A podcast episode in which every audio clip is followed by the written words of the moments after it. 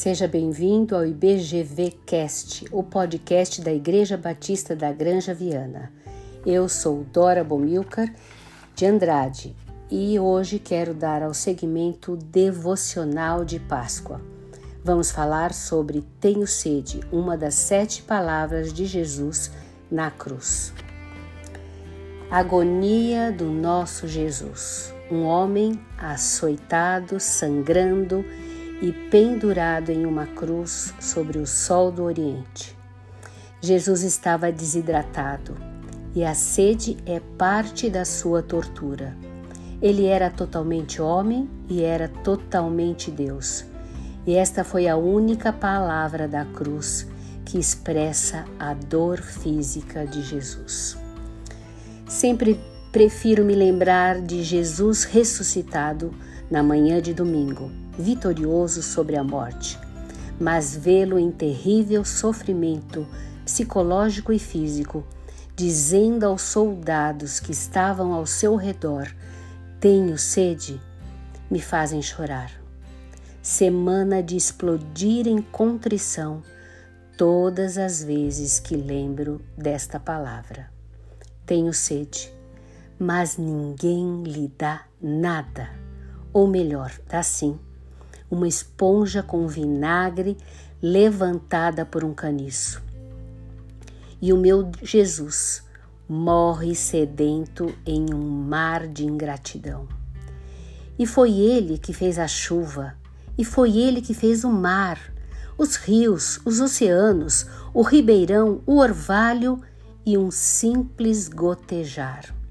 Ele tem sede, sendo o Criador de tudo isto e naquela secura da cruz nasce o seu perdão, transformando a cruz numa fonte de água viva para todos nós que dissermos: Eu tenho sede.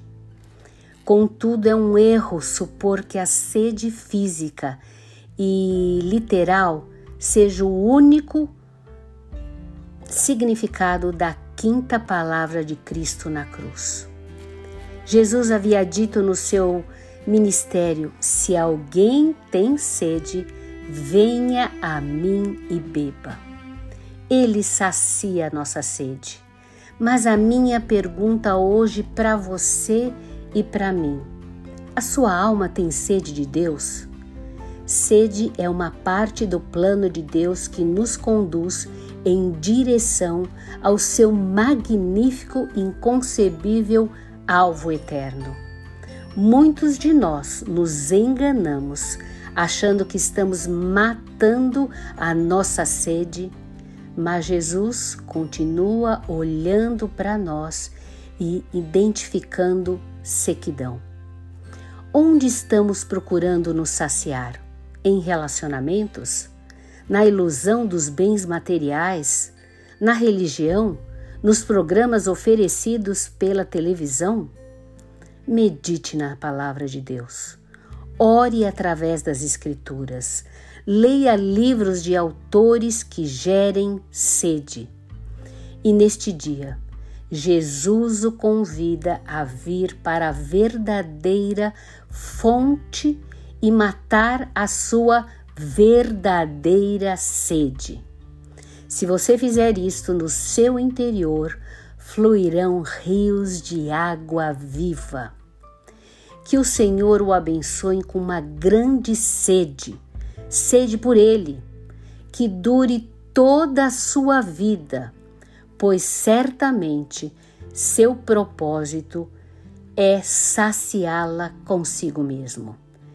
Tenha sede de Deus mais que tudo na vida.